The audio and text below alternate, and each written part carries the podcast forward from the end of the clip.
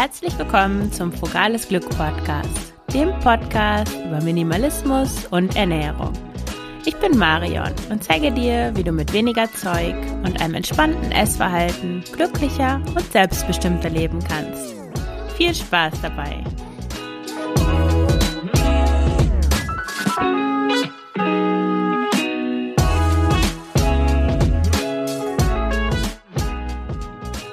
Herzlich willkommen zu einer neuen Folge des Frugales Glück Podcasts. Und heute ist Jasmin Gatterer bei mir zu Gast. Jasmin ist Kräuterpädagogin, Ernährungstrainerin, Kinder-Yoga-Lehrerin und Lumi-Lumi-Masseurin. Sie lebt mit ihrer kleinen Tochter in einer Zwei-Zimmer-Wohnung und verzichtet auf alles Überflüssige, seitdem sie von zu Hause ausgezogen und auf Weltreise gegangen ist. Jasmin und ich haben über Minimalismus mit Babys und Kleinkindern gesprochen, über das Reisen mit Kindern, wie Jasmin durch das Reisen zum Minimalismus gekommen ist, warum sie ihre Ernährung auf pflanzlich vollwertig umgestellt hat.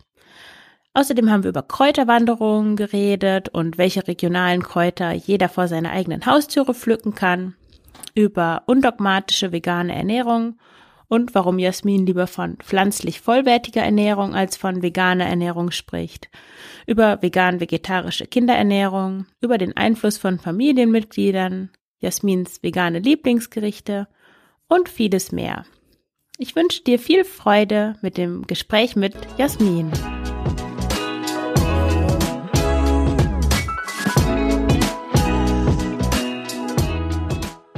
Ja, hallo Jasmin, herzlich willkommen im Frugales Glück Podcast. Schön, dass du da bist. Hallo Marion, freut mich dabei zu sein. Hallo. Hallo. Äh, ja, vielleicht erzählst du den äh, Zuhörerinnen und Zuhörern ähm, mal, wer du bist, was du so machst. Ja, sehr gern. Und zwar ich bin die Jasmin. Ich bin 33, komme aus Salzburg, ähm, genauer gesagt aus Rief, aus dem Süden von Salzburg habe eine dreijährige Tochter und mache alles, was im Bereich Gesundheit und Wellness zu tun hat. Und zwar bin ich einmal Kräuterpädagogin, Ernährungstrainerin für pflanzlich vollwertige Kost. Und habe jetzt am Wochenende habe ich meine Kinder-Yoga-Lehrerausbildung fertig gemacht und mache ähm, auch Lomi-Lomi-Massagen. Aha. Das ist so eine hawaiianische äh, Massage, genau, ist mit Ritualarbeit verbunden. Ah, spannend. Genau, ja. Sehr Und ähm, würdest du dich als Minimalistin bezeichnen? Hm, ja, es ist immer äh, so ein schmaler äh, Gratwanderung, würde ich jetzt einmal sagen. Auf der einen Seite ja, weil ich sehr darauf aus bin, dass ich wirklich nur das zum Leben verwende und habe, was ich auch wirklich brauche. Das fängt im Kleiderschrank an, geht bis zu Küchenutensilien. Und auf der anderen Seite ähm, genieße ich schon auch den Luxus und die Vorzüge, zum Beispiel von einem Auto. ähm, habe aber eine relativ, naja, was heißt kleine Wohnung, ja, 60 Quadratmeter. Da haben wir bis vor kurzem noch dort gewohnt. Das heißt auch ein Zweizimmer, eine Zwei-Zimmer-Wohnung. Für viele ist es halt ähm, ein absolutes No-Go, ja, mit Kind in einer Zwei-Zimmer-Wohnung zu leben. Und für mich ist es jetzt einfach, ja, nicht wirklich unbedingt notwendig, eine Wohnung mit 120 Quadratmeter zu haben. ähm, mir ist viel wichtiger, irgendwo in der Natur zu leben, wo ich halt dann die Möglichkeit habe, ähm, gleich rauszugehen. Ja, also es kommt immer drauf mhm. an, was einem persönlich halt auch wichtig ist. Ja, also ich finde, das genau. ist genau eigentlich der, der Kern des Minimalismus, sich von dem zu trennen, oder das aus seinem Leben rauszuwerfen, was man eigentlich nicht braucht, was einem nicht gut tut, was irgendwie überflüssig ist und das, ähm, sich auf das zu fokussieren, was man braucht und dann, klar kann man dann ein Auto haben, da kann man sogar ein Familienvan haben, wenn man jetzt irgendwie, ich weiß nicht, wie viele Kinder hat oder ein Haus oder so. Das heißt ja nicht, dass man nicht minimalistisch ist. Ich finde, das ist ziemlich ähm, individuell. Absolut, genau. Das heißt, da gibt's ja kein richtig und kein falsch, ja. sondern das muss jeder für sich selber definieren. Ähm, ja, genauso würde ich das jetzt einfach einmal einschätzen. Ja, und mit der Zwei-Zimmer-Wohnung, also das habe ich auch schon oft gelesen, gerade mit kleinen Kindern, oh, das Kind braucht ein eigenes Zimmer, das kann doch nicht, äh, es kann, ihr könnt doch nicht auf so engem Raum wohnen. Also ich habe ja mit meinem damaligen Freund auch in einem Zimmer gewohnt und dann haben Leute schon irgendwas mit Jugendamt geschrieben. Äh, Spannend.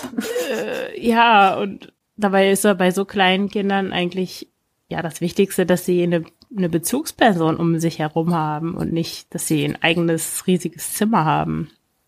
Absolut. Also ich habe es total spannend gefunden, ähm, wie ich damals meine, meine Tochter bekommen habe, war sofort so, ihr müsst die Wohnung aufgeben, eine Zwei-Zimmer-Wohnung, ihr müsst das jetzt sofort machen. Das, Kinder, das Kind braucht jetzt sofort ein eigenes Zimmer ähm, ihr müsst schauen, dass ihr mehr Geld verdient, ihr müsst, ihr müsst, ihr müsst. Und ich denke mir so, Moment mal, wer sagt denn, dass ich das brauche?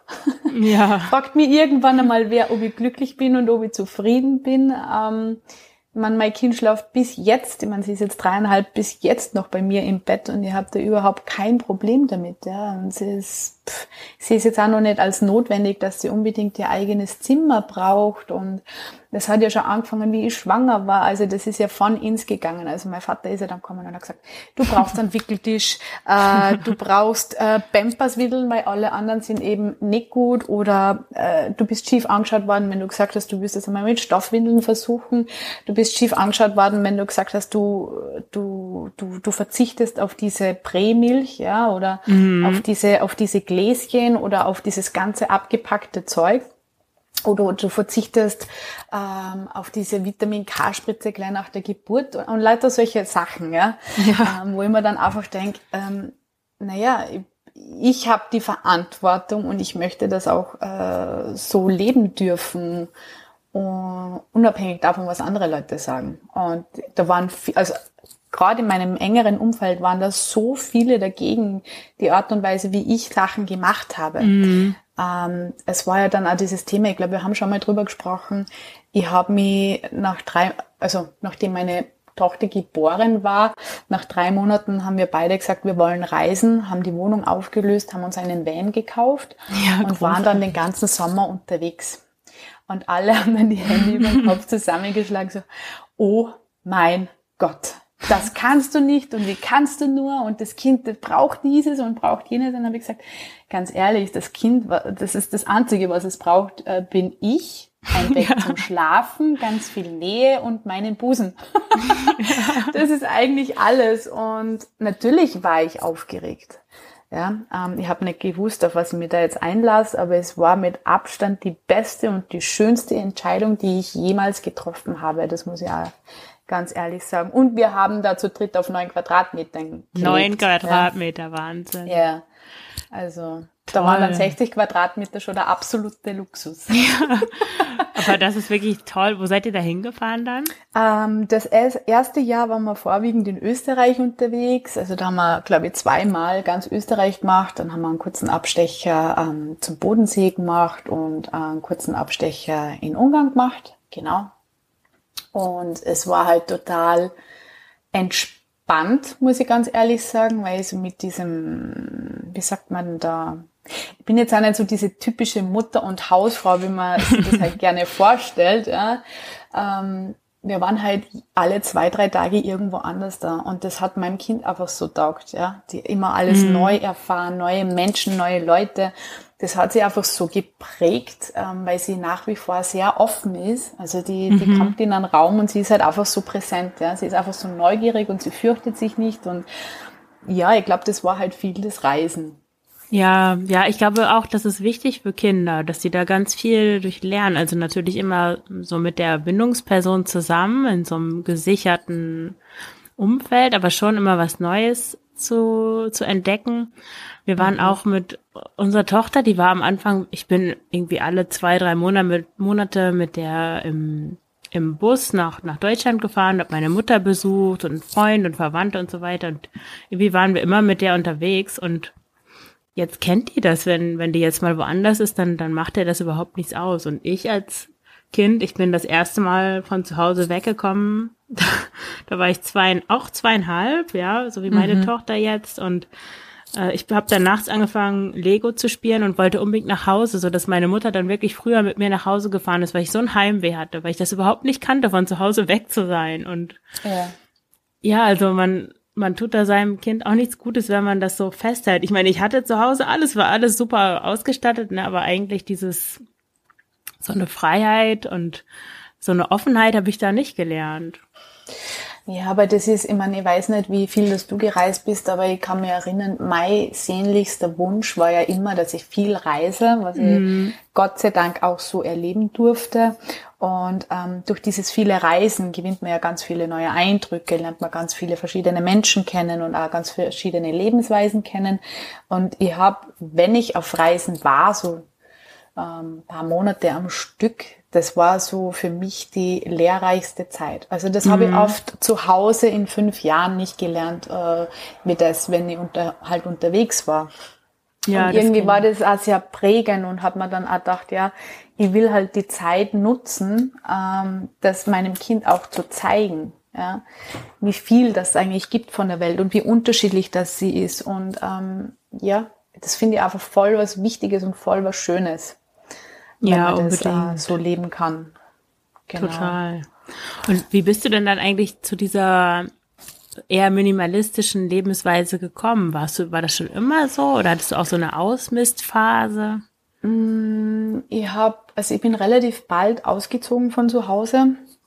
Also das erste Mal mit 16 und da hat man einfach wenig Geld gehabt. Ja, also da war man halt gerade in der Lehre und dann musste man halt äh, jeden Euro dreimal umdrehen und es war überhaupt kein, also war nicht schlimm für mich, sondern ähm, es war eher sehr interessant für mich. So, okay, ich lebe jetzt alleine. Wie kann ich jetzt das Beste für mich rausholen? Ohne dass ich großartig an meinem äh, Lebensstil was verändern muss und auf was kann ich, äh, kann ich verzichten und was ist ein absolutes Must-Have. Ja. und das hat dann, ganz, also blöderweise hat das dann schon mit dem äh, mit Rauchen angefangen. So ja, ich konnte mir dann halt keine Schachtel Zigaretten mehr äh, leisten, sondern ich musste halt dann anfangen zum Wurzeln, also zu drehen, ja. selbst zu drehen.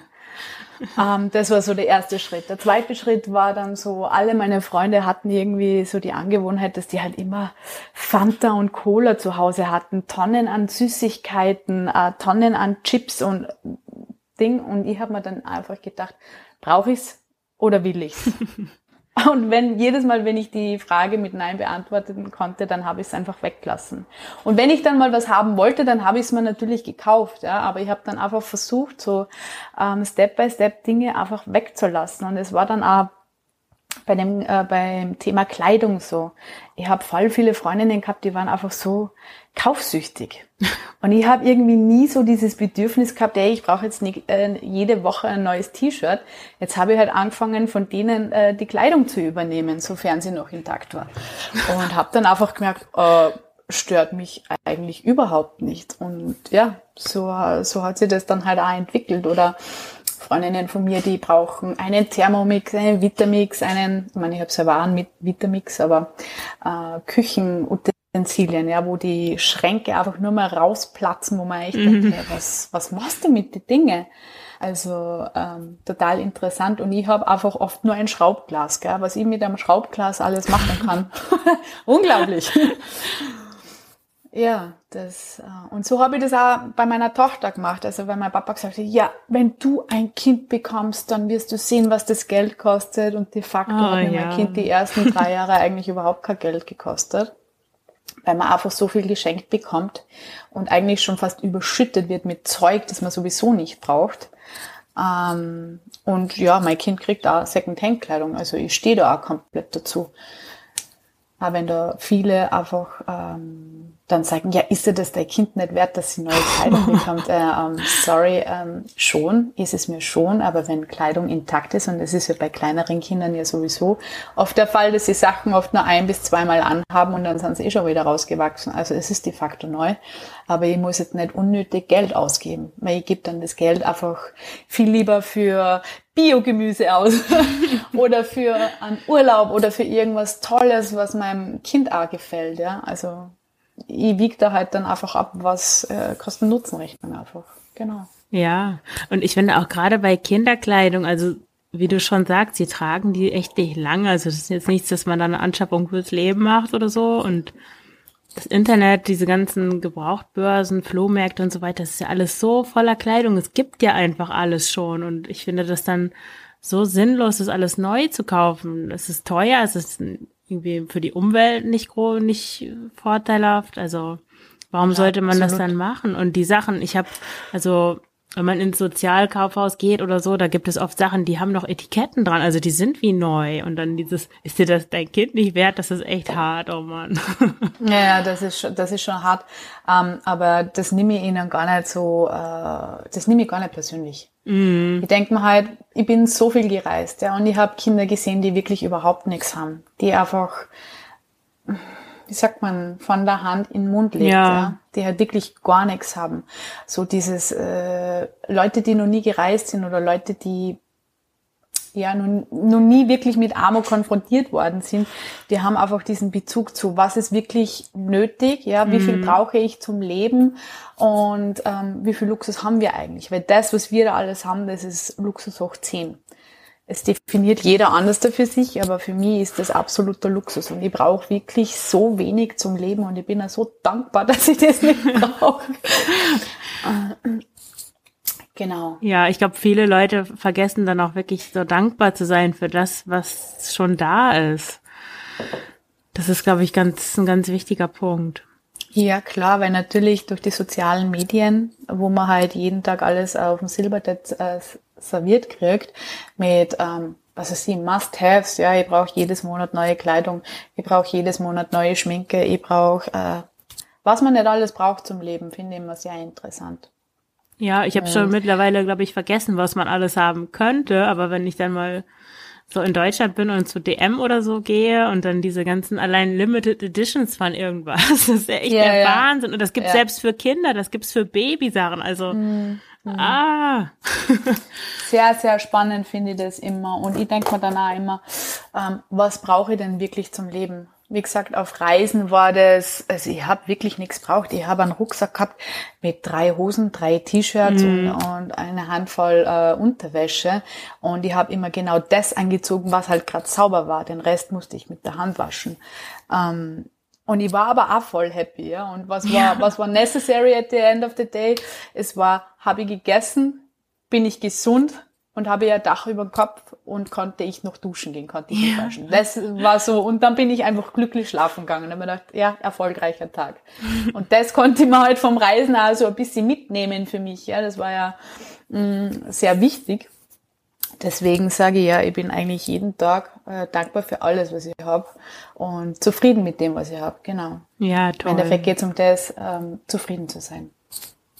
Ja, weil sonst, was hat man ja sonst von den ganzen, von den ganzen Sachen, die man sich da kauft? Da hat man ja eigentlich. Ich wollte gerade sagen, ich glaube, die wenigsten beobachten das bei sich selber, wie lang macht mir eigentlich so ein Ding glücklich?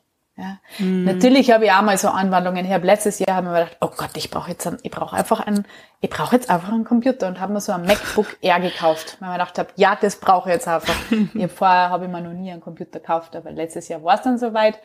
Und dann war ich voll happy und es hat dann so circa drei, vier Tage gedauert und dann war das Ding halt einfach da. Ja, es war schon, es ist schon cool, dass ich es habe, aber es ist jetzt nicht unbedingt notwendig. Ja, ja. ich habe auch so ein so ein, ähm, so ein Computer.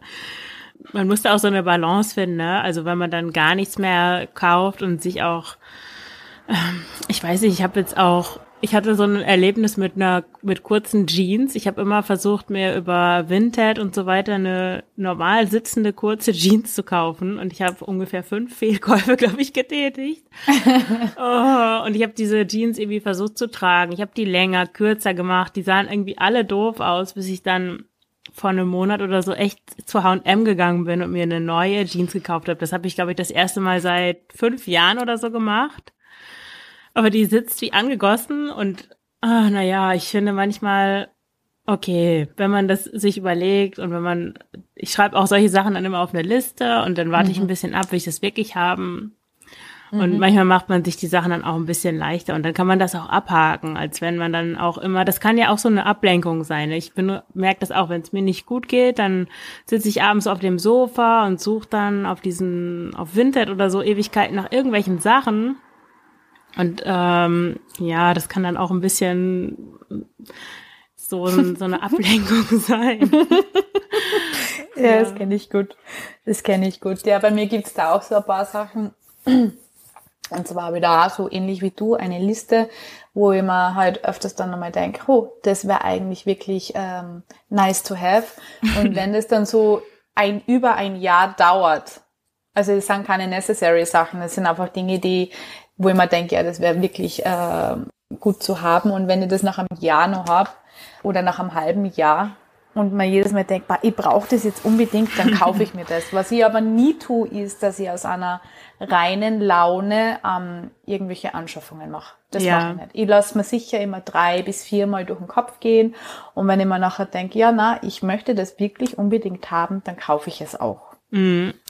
Ja, aber du wartest echt ein halbes oder ein Jahr, das ist ja schon Ja, bei, also krass. beim Vitamix, beim Vitamix hat es Jahre gedauert, weil mhm. es war halt für mich eine große Anschaffung. Ich meine, im Endeffekt habe ich es dann zu meinem 30. Geburtstag bekommen, aber da habe ich zu meinem 30. Geburtstag hätte ich mir das Geschenk selber gemacht. Ja. ja, der steht auch auf meiner Liste, ja. aber ein Thermos, Thermomix nicht, das habe ich irgendwie noch nie verstanden, was das eigentlich genau soll.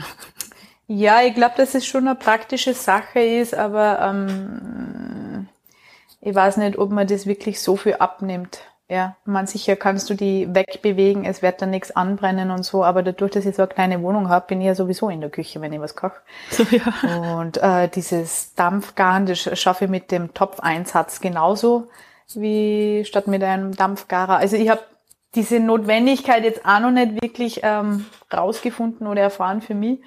Ähm, aber natürlich bin ich da jetzt auch gar nicht so drinnen in dieser Thematik. Gell? Also ich kenne ja. mich jetzt auch gar nicht aus, was der alles machen kann. Nee, ich auch kann nicht. ja sein, dass der super Tools hat, von denen ich noch nichts weiß. Der backt auch oder so, aber und, ja. ja, keine Ahnung. Tut mein Backofen auch. Ja.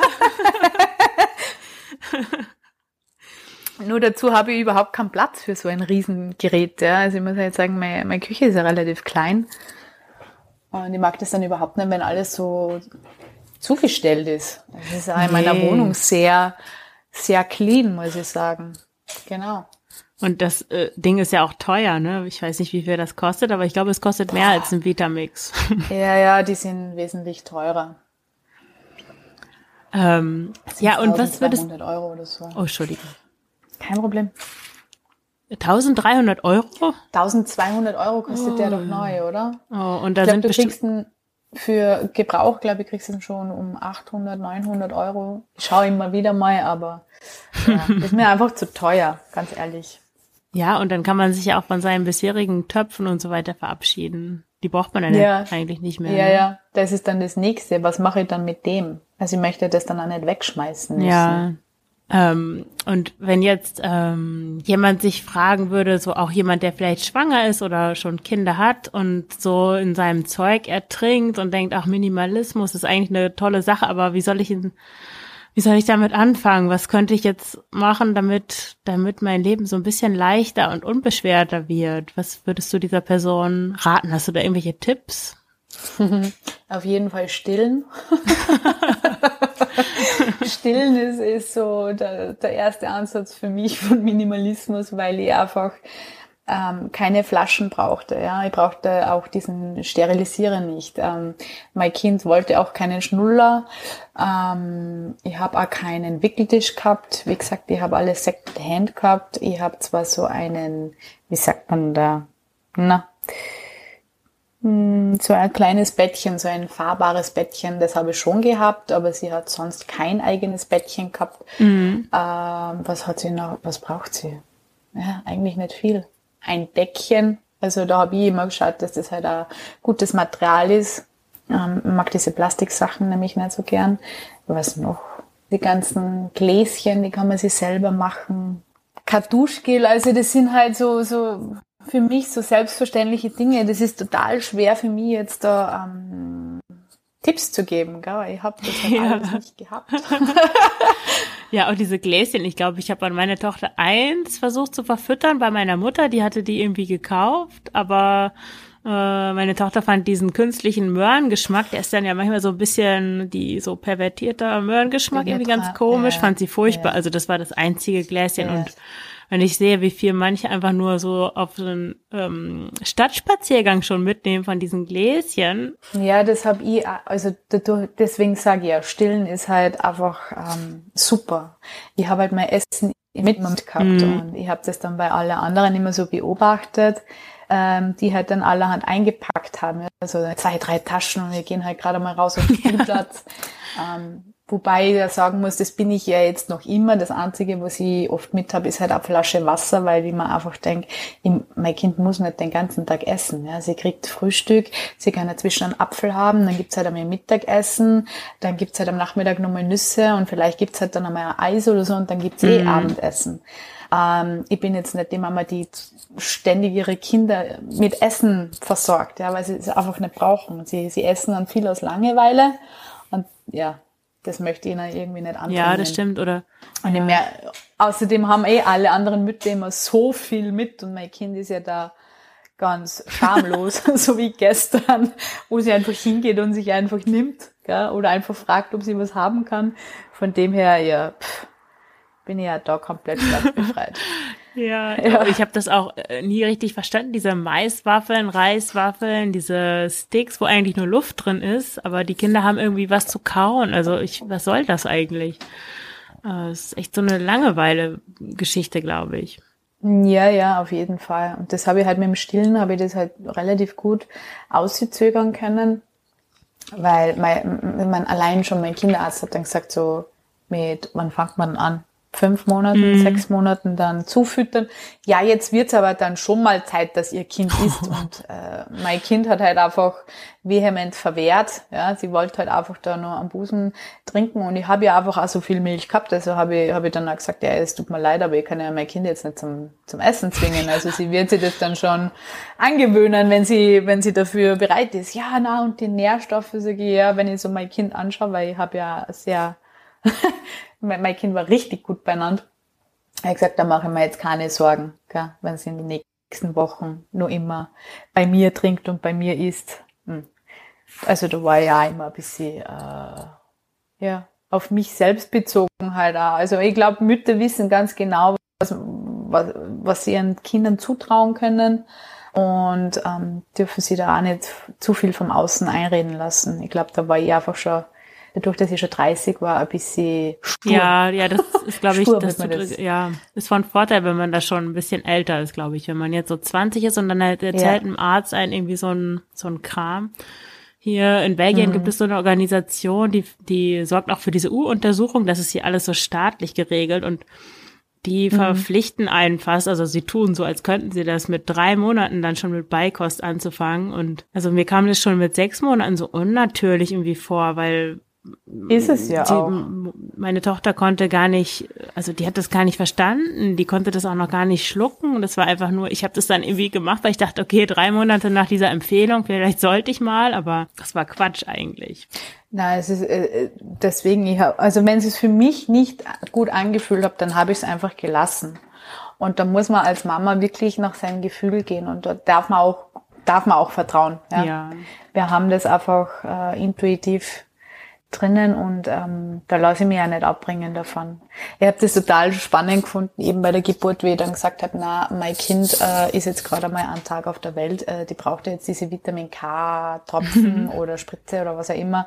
Habe ich gesagt, nein, dann musste ich so einen Zettel unterschreiben, falls irgendwas mit meinem Kind ist, dass das dann auf mich zurückzuführen ist. Und ich gesagt, ja, kein Problem, unterschreibe ich gerne. Sehe ich kenne mich da mit Ernährung schon ein bisschen aus, habe mir da ziemlich gut ähm, schlau gemacht in meiner Schwangerschaft und äh, das da das Vitamin K ist jetzt eine Blutgerinnung. Ja. ne? Genau, und wenn man sie eben schlecht ernährt, dann kann es dazu, kann es zu Problemen kommen. Das nächste ist ja, dass sie das einfach prophylaktisch einfach mal verabreichen, bevor sie überhaupt einmal feststellen, ob da ein Mangel mhm. da ist oder nicht. Und ja, da bin ich natürlich da waren dann fünf Personen an meinem Bett, einen Tag nachdem ich umbunden war, und gesagt, ja, ob ich, ob ich mir sicher bin, dass ich da jetzt äh, das verweigere. Habe ich gesagt, ja, auf jeden Fall. Ähm, ja, spannend. Ja, du hast ja auch ähm, ganz viele Ausbildungen so um das Thema Ernährung gemacht. Vielleicht magst du da was zu erzählen, was du, wie du eigentlich dazu gekommen bist und so, was so deine Motivation dahinter ist. Mm, alle Dinge, die ich mache oder gemacht habe an Ausbildung, also Kräuterpädagogin, Ernährungstrainerin, Kinder-Yoga-Lehrerin und Lomi-Lomi-Masseurin, die habe ich gemacht aus purem Eigeninteresse. und zwar, und zwar habe ich schon lange Zeit ähm, ein Darmproblem und ein Hautproblem. Und das ist ernährungsbedingt. Also, wie soll ich sagen, das war Anfang 20 habe ich halt so festgestellt, mit meinem Darm dürfte irgendwas nicht in Ordnung sein. Äh, vielleicht nur kurz, ich habe mich früher ganz normal ernährt, beziehungsweise so, wie es einem halt auch anerzogen wurde. Milchprodukte, Weizen, äh, Wurstwaren, Käse, also ganz normale Ernährung, würde man heute, hat man damals gesagt dazu. Und irgendwann hat mein Darm verrückt gespielt. Also ich habe wirklich monatelang Verstopfung gehabt. Ähm, bin von Arzt zu Arzt gerannt und der keiner hat mir irgendwie sagen können, was ich habe. Und ähm, ja, das war halt sehr deprimierend, weil das hat über Monate angehalten und ähm, war dann auch schon ziemlich unrund. Natürlich geht das dann auch ein bisschen auf die Psyche, wenn dir jeder Arzt sagt, ja, du musst ein bisschen mehr Sport machen, wo ich mir denke, okay, ich bin ziemlich sportlich, also ich mache relativ viel Sport.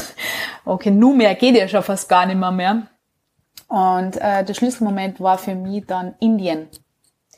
Ich war in Indien und habe äh, innerhalb von einer Woche waren alle meine Beschwerden weg und ich bin einfach nur da gesessen und mir gedacht, das kann oh. nicht sein. Also ich habe über eineinhalb Jahre zum Kämpfen gehabt mit meiner Gesundheit, nur vom Darm her, von der Haut reden wir jetzt noch gar nicht und habe das äh, innerhalb von einer Woche in Indien behoben gehabt. Wobei man sie denkt, ja, da müsste man jetzt richtig eigentlich dreckig gehen, gesundheitlich, also alles dreckig und äh, Ding. Nur habe ich damals noch gar nicht verstanden, was das ähm, genau war. Ähm, der Schlüsselmoment für mich war dann im Endeffekt, wie ich wieder nach Hause gekommen bin, wo ich dann einfach meine alten Ernährungsgewohnheiten wieder aufgenommen habe und zack, alle meine Beschwerden waren wieder da und habe mir gedacht, das gibt es ja sehr seltsam. Seltsam, seltsam. Und dann habe ich mir überlegt, ja, was, was habe ich denn jetzt anders gemacht? Ja? Also wo ist da jetzt der große Unterschied? Und da bin ich draufgekommen, ich habe keine Nudeln gegessen. Ich habe ganz wenig bis gar kein Brot gegessen. Ich habe keine Milchprodukte mehr konsumiert. Ich habe keinen Kaffee mehr getrunken. Ähm, ich habe kein Fleisch mehr gegessen. Und da bin ich natürlich zu Hause, ich meine, ich bin in Österreich daheim. Schinken und Speck einfach das, das, das Größte sind. Und ich habe es ja auch wirklich sehr gern gegessen und habe mir dann einfach gedacht, okay, ich muss anfangen, meine Ernährung umzustellen, weil es kann mir kein Arzt helfen und das Einzige, was ich tun kann, ist es jetzt selber rauszufinden, woran es liegt.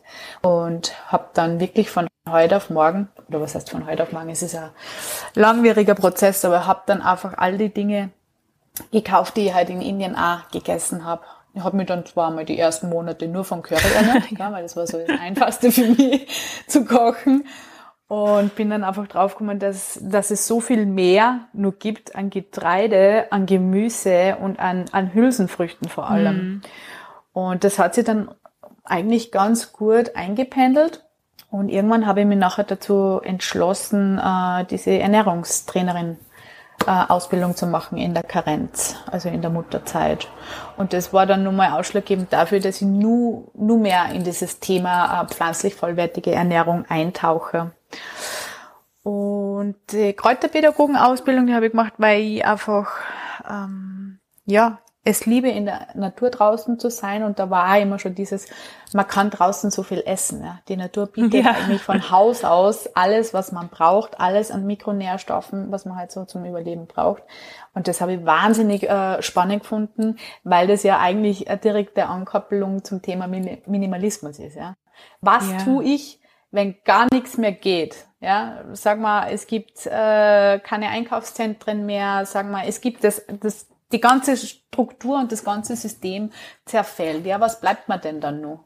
Ja, da bleibt man nur mit der Natur. Und da muss ich die Natur lesen lernen, da muss ich sie kennenlernen. Und ich finde das einfach, ja, voll spannend, was da draußen alles wächst und was man eigentlich alles essen kann. Und vor allem die Leute, denen ich das dann immer erzähle, bei den Kräuterwanderungen, die sind einfach so perplex, ja, was man da draußen alles findet. Ich meine, ich gehe wenn es schön ist, jeden Tag raus und hol mal auf meiner Wiese, ja, wo jeder einfach nur Wiese sieht und sich denkt, oh, voll viel Unkraut, äh, ich muss jetzt gleich mal Rasen mähen und das alles rausreißen und ich gehe halt raus und hol mal das ganze Superfood, dieses Regionale auf meinen Teller. Großartig. Genau. Ja. Und also du machst auch Kräuterwanderungen mit anderen mhm. Leuten zusammen? Ja, genau. Jetzt habe ich das viel im, äh, im privaten Bereich noch gemacht. Ähm, es ist aber schon angedacht, dass ich das dann hauptberuflich oder, naja, zu meinem Beruf mache. Mhm. Das wäre auf jeden Fall der Plan. Toll. Da kann ich mir aber auf diese Nische noch, noch nicht ganz ähm, festlegen. Mache ich eben Frauenkräuter, ja, oder mache ich einfach was nur für Kinder, weil ich es total schön finde, ähm, Kinder äh, diese Kräuter an näher zu bringen. Ja, also meine Kleine, die, die, die weiß schon ganz genau, was ist ein Hirtentäschel, was ist ein Spitzwegerich, ähm, was mache ich damit, kann man es essen, ja oder nein. Ähm, das ist eigentlich das Essentielle für mich. Mir ist es lieber, sie weiß draußen in der Natur Bescheid, bevor sie weiß, was zwei mal zwei ist, muss ich auch ganz ehrlich ja, sagen. Ja, auf jeden Fall, ja. Jetzt ist Juli und beides August. Gibt es da irgendwelche ja, Superfood-Highlights, die du empfehlen könntest, die man jetzt so pflücken kann? Also das ganze Jahr kann man eigentlich das Gänseblümchen, das kennt glaube ich jeder, ähm, das kannst du eigentlich bis zum November oder Dezember ähm, ernten.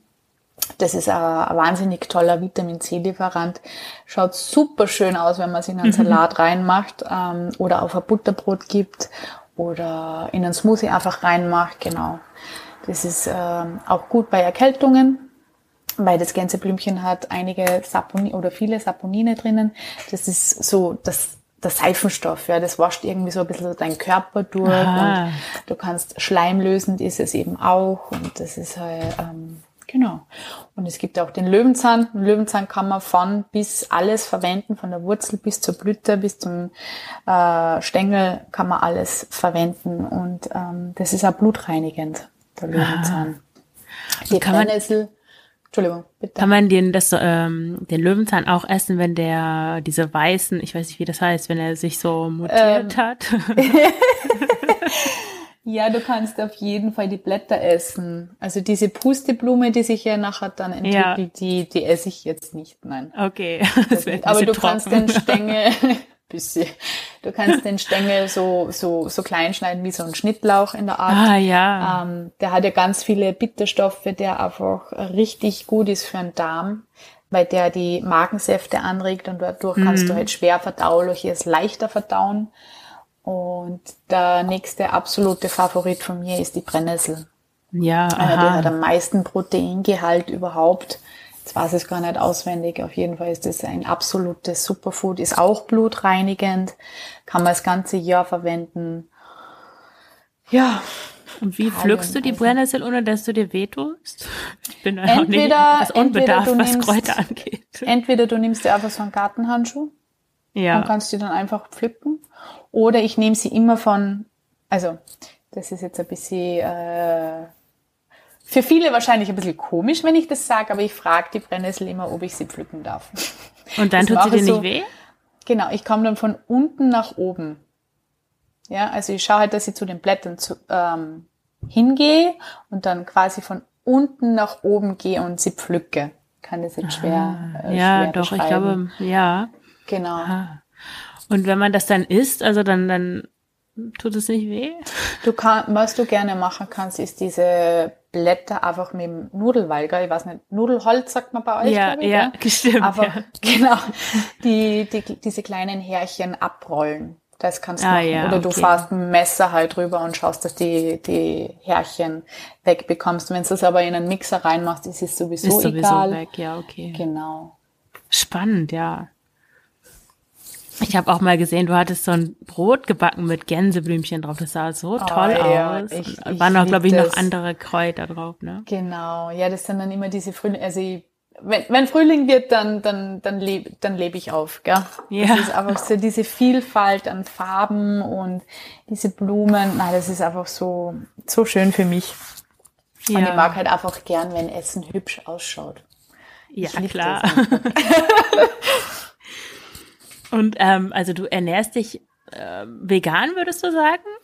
Ich, hauptsächlich pflanzlich und vollwertig. Es gibt schon das eine oder andere Hoppala. Also ich mache mein Essen nicht zur Religion. Ich lasse mir da auf jeden Fall einen Spielraum. Vor allem finde ich es total wichtig, immer wieder mal, äh, wie sagt man das? Ja, ich gehe ich geh dann schon meinen, ähm, wie sagt man da? Ah, meinen Lüsten gebe ich schon hin und wieder mal nach. Aber ich finde es dann auch immer total interessant zu schauen, was macht das Essen mit mir. Ja? Mhm. Also es gibt dann schon ein paar Mal im Jahr, wo ich halt dann einfach einmal wieder ein Stück Wurst probiere oder mal so ein bisschen an Käse esse oder so. Aber ich merke dann immer relativ schnell, dass es mir überhaupt nicht gut tut. Gell? Ich ja. merke das einfach an der Verdauung, an dem, wie ich rieche, an dem, wie es mir geht. Ähm, ja, genau. Aber ich versuche auf jeden Fall, ähm, mich vollwertig und pflanzlich zu ernähren. Das ist irgendwann einmal das Ziel, dass ich das wirklich alles lassen kann. Mhm. Und du sagst vollwertig und pflanzlich, aber du benutzt nicht das Wort vegan. Das ist mir aufgefallen. Ist das mm. absichtlich so? Ja, das ist absichtlich so. Weil es ist ja auch viel Fertigkost, das vegan ist. Das hat aber mit pflanzlich und vollwertig oft nichts zu tun. Und vegan ist ja für mich mittlerweile ein bisschen äh, negativ behaftetes Wort. Mhm. Also ich habe auch wie soll ich denn sagen? Ich habe auch schon richtige Auseinandersetzungen gehabt mit äh, veganen Menschen, die einfach Leute verurteilen für das, wie sie leben und, und, und was sie essen. Und da möchte ich mich einfach nicht dazu zählen. Bei mir ist es auch so, es soll doch bitte jeder selber entscheiden, was er tut und was er nicht tut. Ich glaube, ich habe selber genug Dreck am Stecken, äh, dass ich mal von meiner eigenen Haustür kehre. Äh, mir wird niemals einfallen, dass ich irgendwen ähm, deswegen verurteilen, nur weil er Fleisch isst. Das hat aber auch den Hintergrund, dass ich ähm, dieses pflanzlich und vollwertige deswegen für mich äh, brauche oder möchte, weil ich einfach gesund sein möchte. Da haben jetzt okay, jetzt werde ich gleich wahrscheinlich da schlagen. Ähm, da haben die Tiere jetzt nicht äh, die Prio 1. Schon auch, aber für mich ist einfach einmal vorwiegend meine wichtig. Genau. Naja, aber das kann ja jeder entscheiden, wie er will. Also es muss ja nicht jeder ethischer Veganer sein. Das ist ja. Na, das darf ja eben. Das Na, aber ich bin ja schon wüst beschimpft worden. Ähm, weil ich einfach sage, es soll jeder so machen, wie er machen will und wo kämen wir denn dahin? Und wenn jeder so denkt wie du, dann geht die ganze Massentierhaltung ja weiter und immer einfach denke, Leute, ihr müsst einfach ein bisschen mehr in das Thema Eigenverantwortung ergehen. Gell? Es muss, es muss für mich vor allem vertretbar sein. Ähm, ich kann nicht für alles und jeden die Verantwortung übernehmen. Und ich kann auch nicht die Verantwortung für die Welt übernehmen. Da muss man schon bei sich selber anfangen. Und jeder, der sagt, nee, nee, man muss schon Verantwortung für alle anderen auch übernehmen, äh, sorry, dann hast du das Wort nicht wirklich verstanden, ja? die Definition von Verantwortung.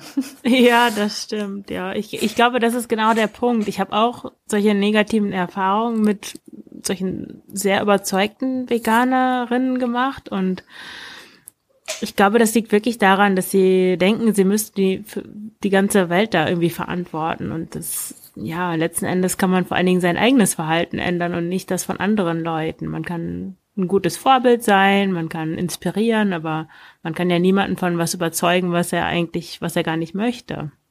Vor allem finde ich es sehr gefährlich, wenn ich das einmal so sagen darf. Ja, also ich finde das auch bei Religion nicht gut und ich finde es auch bei Politik nicht gut und ich finde es auch bei Ernährung nicht gut, wenn man alles so radikal macht. Vor allem, es ist noch nie äh, von heute auf morgen ein Meister vom Himmel gefallen. Das ist alles ein Prozess. Ja, so wie ich halt mhm. auch so, ähm, sage hin und wieder easy einfach gerne mal eine Wurst oder einen Käse, einfach nur aus diesem, weil ich mit dem aufgewachsen bin, weil mir der Geschmack einfach mh, mm, zusagt ähm, und dann einfach merkt, was das eigentlich mit meinem Körper macht. Das ist Lernen, ja, lebenslanges Lernen und irgendwann kann ich mich dann ähm, guten Gewissen davon komplett entfernen und einfach sagen, na, ich möchte das nicht mehr, weil. Ja. Einfach zu sagen, ich ist jetzt einfach kein Wurst mehr, weil es ist schlecht für die Umwelt, blablabla, weiß ich nicht, ob das wirklich sehr nachhaltig ist. Und ich bin ein absoluter Fan von Nachhaltigkeit. Also wenn ich was mache, dann will ich das auch, dass das Hand und Fuß mm. hat. Ja, das stimmt schon. Ja, ich habe das auch festgestellt. Ich habe neulich, meine Tochter isst auch sehr gerne Eis. Mhm. Und es gab keine Chance mehr, irgendwo veganes Eis zu kaufen. Es gab auch keine eingefrorenen Bananen oder irgendwie sowas. Deswegen bin ich zum Discounter gegangen. Oder wir besser mhm. gesagt sind zusammen dahin gegangen. Ich habe Stracciatella-Eis gekauft, so ganz normales halt. Und wir haben die ganze Packung zu zweit aufgegessen. Mhm. also das war wirklich viel. Und mir war danach so schlecht, weil ja. ich ernähre mich eigentlich, ich würde sagen, 98, 95 Prozent vielleicht ähm, rein pflanzlich und ich bin diese Sahne, bin ich überhaupt nicht mehr gewöhnt. Und mir war wirklich so übel, ich werde nie wieder so viel Eis essen. Äh, also egal welches, aber bestimmt kein Sahneeis. Es war echt mhm. richtig schlimm. Also ich konnte gar nicht schlafen und meiner Tochter hat das nichts ausgemacht, obwohl die wirklich, die hat die Hälfte gegessen. Es ist nicht so, dass sie eine Kugel gegessen hätte und ich 20 oder so. Ja, da habe ich das, ich habe das schon lange nicht mehr so festgestellt, aber was für eine Wirkung dann ähm, solche Lebensmittel auch auf den Körper haben. Ich meine, klar, von allem, die Dosis macht das Gift, ne? Aber. Aber das ist ja genau das, was ich meine, eben diese Erfahrung zu machen. Was macht, was macht denn dieses Nahrungsmittel mit mir? Ja, mhm. viele Leute können vielleicht dieses Milch- oder Sahneprodukt essen, aber es gibt viele, die, die vertragen das nicht einmal. Und es kommt da immer drauf an, was für Typ Mensch bist du, ja ähm, wir sind ja alle Individuen und du kannst halt nicht, äh, diese Ernährungspyramide finde ich ja sowieso immer die, die größte Frechheit, äh, zu sagen, du brauchst mindestens dieses und jenes zum Leben. Na, ich glaube, dass das individuell ist. Ja, auf jeden Fall. Und da muss jeder so sein eigenes Ding auch finden. Und das ist auch, das hat auch ganz viel mit dem Thema Eigenverantwortung zu tun, ja.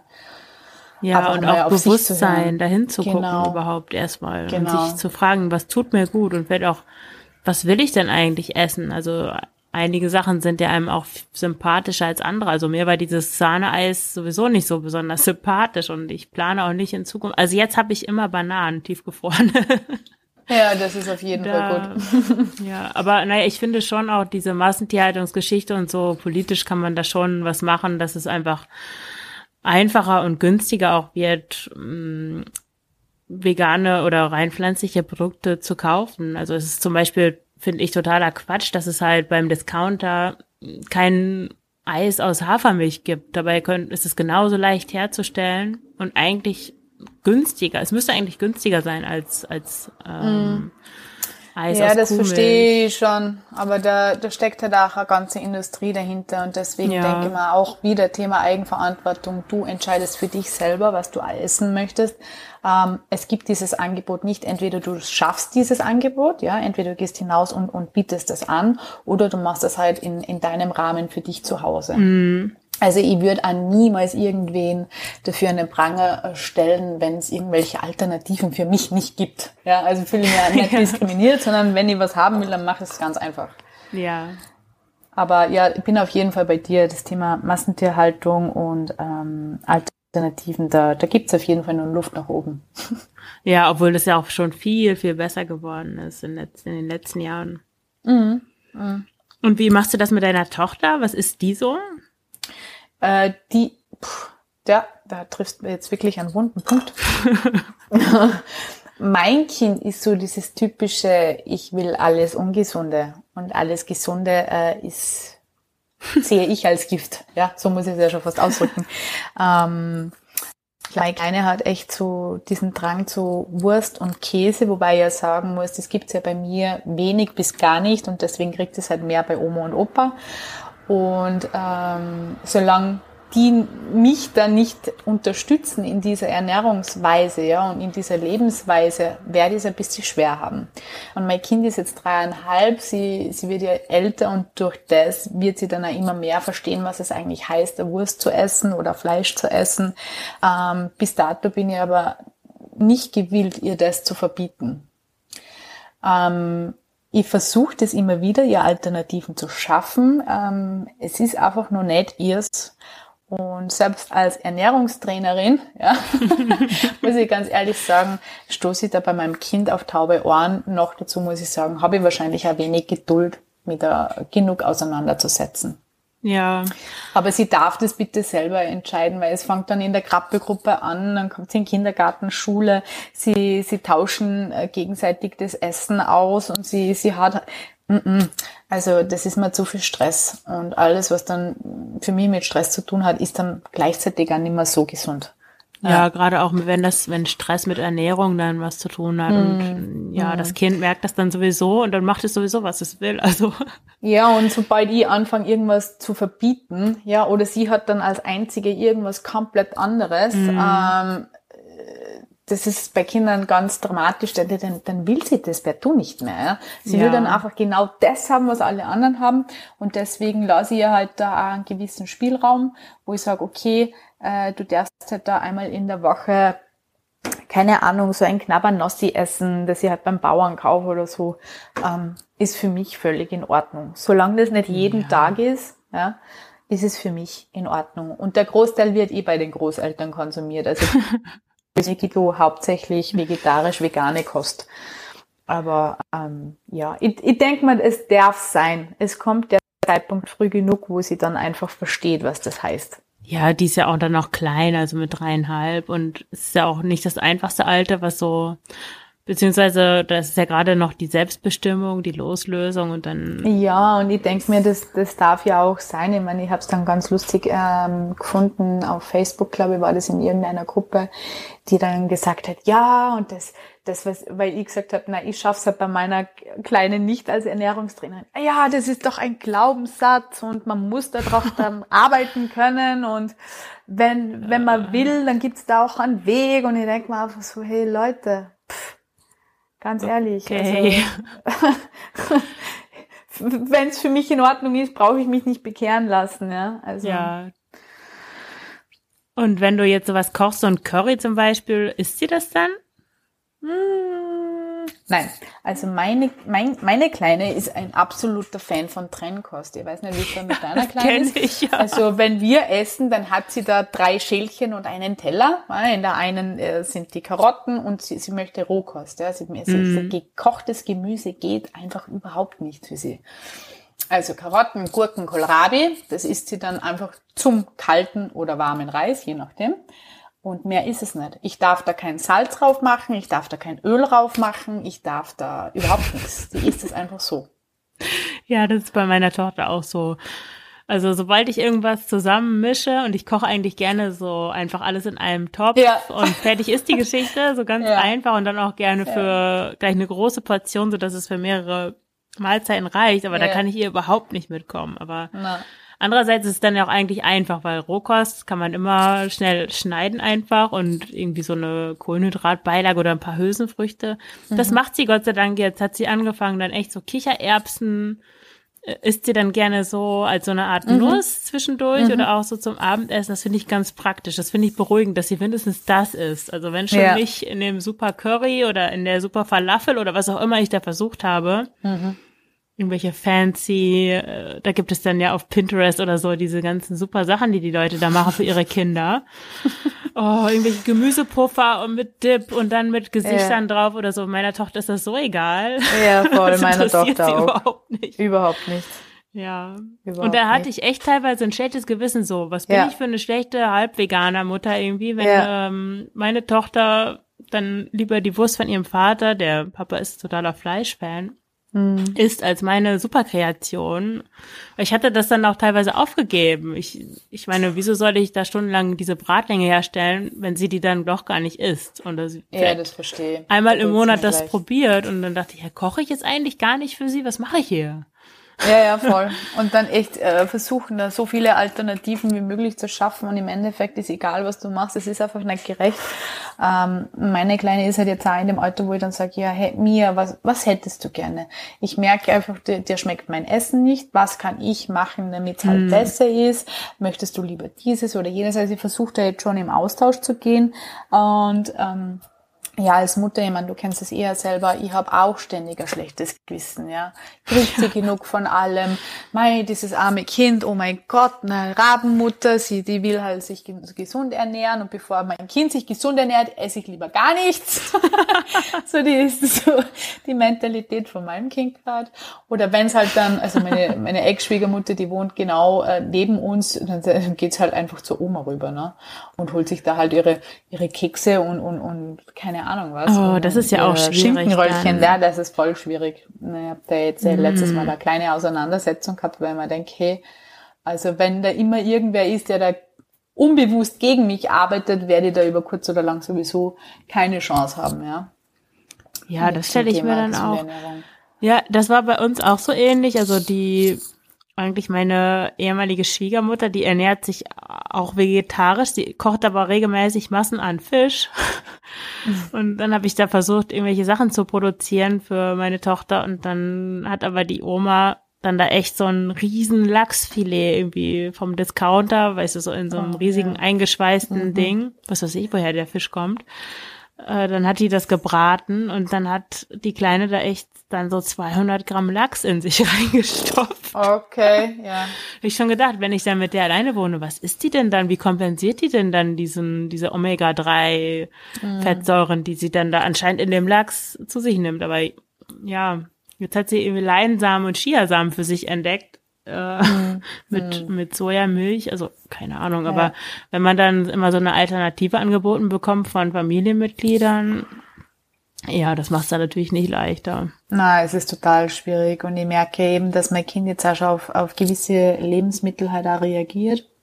Ah, echt? Wo ich halt dann einfach ein bisschen vorsichtiger bin, weil ich halt selber weiß, was das heißt, wenn man auf Lebensmittel reagiert. Ja, es sind Natürlich mhm. kannst du das vorstellen, tierische Produkte, wo sie halt wirklich an, an, an also äh, ich weiß nicht ob es ist ein richtig äh, heftiger Ausschlag, aber es ist es ist sind nur Zeichen auf der Haut. Ja. Das ist so wie so ein Ring um den Ellbogen herum.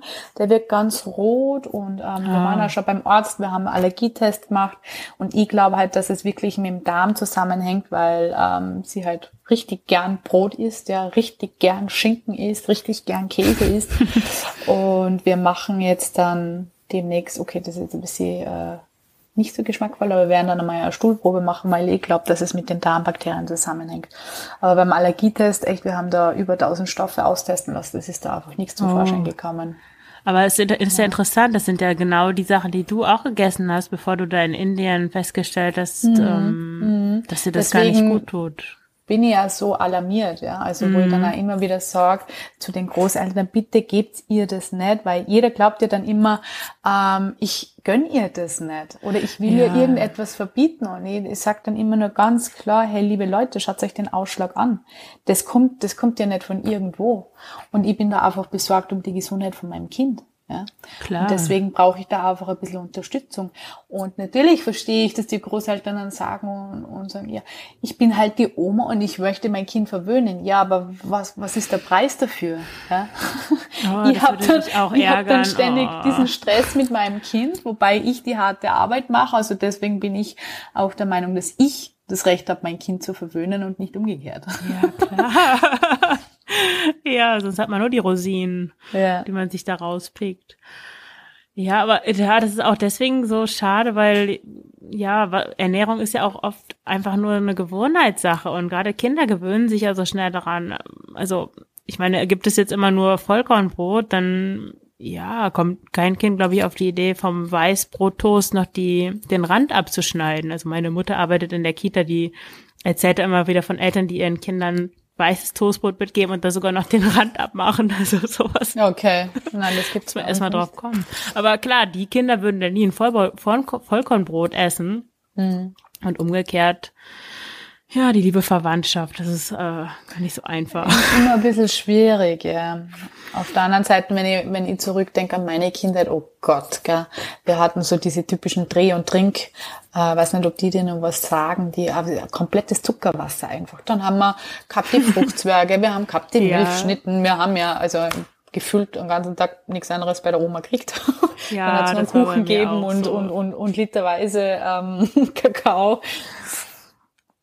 Ja, mein Opa hatte gute Kontakte zu so einem Bäcker und mein Opa hatte, als wir klein waren, Pferde und der hat, äh, der Bäcker hat ihm dann immer alle Sachen so vom Vortag mitgegeben, auch die ganzen Teilchen und Kuchen und so weiter. Und meine mhm. Oma hatte zwei Tiefkühltruhen und eine war voll, voll mit den ganzen Bäckersachen. und wir wurden in unserer Kindheit so mit damit gefüttert mit äh, Amerikanern und ähm, Schweinsohren gab es ständig diese Blätterteig-Geschichten mhm. so mit Zuckerglasur drüber und naja. Genau, ja. Ja, Wahnsinn. Absolut. Aber gibt's denn, hast du ein Lieblingsessen? Also wenn du jetzt nur für dich kochst und ähm, was kochst du dir dann am liebsten? Boah, ja, kann ich da schon sagen. Also da gibt's zwei verschiedene Dinge. Ich bin, ja, ich lieb's halt einfach, gell, aber es ist halt richtig geil, Ofengemüse. Ja. Ofengemüse in allen Variationen. Und was ich halt auch gern mache, sind diese Bowls. Ja, das ist ja mega hip und mega modern, aber ich habe das tatsächlich wirklich schon seit Ewigkeiten so gegessen. Und zwar hast du eben ähm, Getreide, Hülsenfrüchte und Gemüse. Und das mixe ich dann einfach ganz gerne. Also da, da, da hast du ja überhaupt, das sind deine Fantasien oder deine, ja, deiner Kreativität keine Grenzen gesetzt. Und ähm, gerne was mit Tofu und ja, alles frisch und ja, eigene Dressings kreieren. Ja, ich liebe das einfach. Am, am liebsten habe ich das halt im Sommer. Wenn es schnell ja. gehen soll, geh einfach an Reis und dann einfach ein bisschen Gemüse zusammengeschnitten, zack, zack, oder vielleicht noch ein paar Linsen oder ein bisschen an und einfach ein bisschen Zitrone drüber, vielleicht noch ein bisschen Sojasauce. Genau, sowas in der, der Art. Okay, also du hast du auch noch, ähm, also als Dressing benutzt, ich bin da mit den Dressings manchmal so ein bisschen einfallslos. Ich benutze meistens mhm. irgendein ja, Leinöl oder sowas und Sojasauce mhm. und da hört dann auch schon meine Kreativität auf. So für Bowls, hast du da noch irgendeine tolle Soße oder so? Ähm, ja, die letzte, die ich gemacht habe, die war mit Zitronensaft, mit Tomatenmark, Salz, Pfeffer und ein bisschen Sojasauce und was Leinöl Oliven, ich weiß nicht. Hab das eben in mein super Schraubglas reingefüllt, habe ja. das richtig gut geschüttelt, so dass das so richtig ein bisschen sämig, bei uns sagt man sämig, ein bisschen ähm, ja. dicker wird. Genau, und habe das dann drüber gemacht. Also ich habe ich tue ja grundsätzlich nicht nach Rezept kochen, gell? Ja, das, das mache ich auch nicht. nicht. Ich mache da einfach freie Schnauze, genau.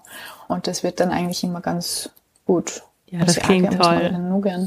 Kannst da gern so Avocado so drücken, zerdrücken und dann halt mit Zitronensaft und so schauen, dass das ein bisschen dünner wird und dann eben auch noch über dein Bowl geben, über einen Salat geben. Genau. Ich mach voll viel mit Zitronensaft. Mhm. Mhm. Ja, ich habe das von meiner Schwiegermutter, die macht, ähm, benutzt manchmal dann, ähm, wie heißen die kleinen Dinger, Limetten. Das ist manchmal mhm. auch ganz cool, je nachdem, welche Komponenten Super man da lecker. hat, passt das manchmal mhm. auch richtig gut zusammen. Super lecker. Okay, äh, ich habe schon, jetzt kriege ich Appetit, obwohl ich gerade erst eigentlich was gegessen habe. ich habe neulich versucht, so einen äh, Dip zu machen aus Sonnenblumenkernen, aber das, weil ich keinen Vitamix oder sowas habe, ist das ziemlich körnig geworden und war gar nicht so toll. Mhm. Und dann habe ich das so als Basis weiter benutzt für Spaghetti, ja, nicht Bolognese, aber so eine Linsenbolognese. Ja. Und das ja. war richtig gut. Also das hat die Soße so richtig cremig und sämig gemacht. Also ja, richtig lecker. Hast, hast, du sie vorher eingeweicht, oder die Sonnenblumenkerne? Ja, die waren über Nacht mhm. eingeweicht, aber mein Pürierstab hat da wohl ist an seine Grenzen gestoßen. Mhm. Ja, verstehe, verstehe. Ja, ja, das mag ich auch gern. Ich habe einmal so einen äh, Leinsamenaufstrich gemacht. Ah. Mhm. Auch richtig gut mit, äh, da war sogar ein bisschen Apfelessig dabei. Die röstet man vorher an, dann muss man sie halt in, also ich, ich pack sie in den Mittermix und schaue, dass sie halt so richtig pulverisiert wird und dann eben ein bisschen mit Apfelessig und ich weiß gar nicht, was da nur alles drinnen war. Auf jeden Fall war das richtig lecker. Klingt toll, ja. Mhm. Und ist ja auch äh, so regional. Ich finde Leinsamen irgendwie sehr ja, sympathisch. Super, super sympathisch, ja. Okay, ah, gut für den Darm. Ja, ja, auf jeden Fall. Jetzt haben wir schon eine Stunde gesprochen. Wahnsinn. Schnell vergeht die Zeit. Schnell vergeht die Zeit. Ähm, ja, wenn jetzt ähm, die Zuhörerinnen und Zuhörer dich finden wollen, wo kann man dich finden? Ähm, auf Instagram kann man mich finden unter Jasmin Gatterer oder auf Facebook kann man mich auch finden, genau unter demselben Namen. Ich habe auf Facebook eine Gruppe, die heißt Pflanzlich, vollwertig, gesund und köstlich. Also falls da wer Interesse hat, ähm, einfach beitreten. Wir freuen uns immer über neuen Input und einen respektvollen Austausch. Und sonst ja einfach anschreiben, falls wer Lust und Laune hat. Mhm, okay, ich verlinke hat. das in den Show Notes. Die Gruppe kann sehr ich auch gerne. sehr empfehlen. Da gibt es immer tolle Rezepte und Inspirationen. Genau, ja. ja. Jeder darf sich da frei ausleben, solange es respektvoll ist. ja. Okay, ja, vielen Dank, dass du da warst. Vielen Dank für deine Zeit und hab noch einen schönen Tag. Ja, danke schön. Danke. Mach's gut. Schönen Tag. Tschüss. Ja, das war das Gespräch mit Jasmin Gatterer. Ich hoffe, es war für dich genauso inspirierend wie für mich. Und wenn du mehr über Jasmin erfahren und dich mit ihr vernetzen möchtest, dann findest du alle Informationen in den Shownotes auf dem Beitrag zu dieser Folge auf Frugales Glück. Möchtest du noch mehr wissen zum Thema mit Minimalismus anfangen? Auf Frugales Glück findest du ein Starter-Set Minimalismus für Anfänger. Das kannst du dir kostenlos herunterladen. Den Link findest du auch in den Shownotes zu dieser Folge. Außerdem empfehle ich dir mein E-Book Minimalismus mit Kindern. Mit weniger Zeug und mehr Zeit Kindheit genießen. Minimalismus mit Kindern ist der Ratgeber für ein unbeschwertes Leben mit weniger Zeug und mehr Zeit. In diesem E-Book bekommst du realistische und praxistaugliche Tipps, um dein Leben mit Kindern einfacher und entspannter zu gestalten. Ob es um Spielsachen, Geschenke, Kleidung oder Essen geht. Die zahlreichen Ideen und Anregungen aus zehn Kapiteln kannst du sofort in die Praxis umsetzen. Damit du noch heute anfangen kannst, die Kindheit deiner Sprösslinge in vollen Zügen zu genießen. Ja, und wenn dir der Frugales Glück Podcast gefällt, dann freue ich mich, wenn du ihn abonnierst oder eine Rezension auf iTunes schreibst. Damit hilfst du mir, noch mehr Menschen mit den Themen Minimalismus und unbeschwerte Ernährung zu erreichen. Vielen Dank und alles Gute, deine Marion.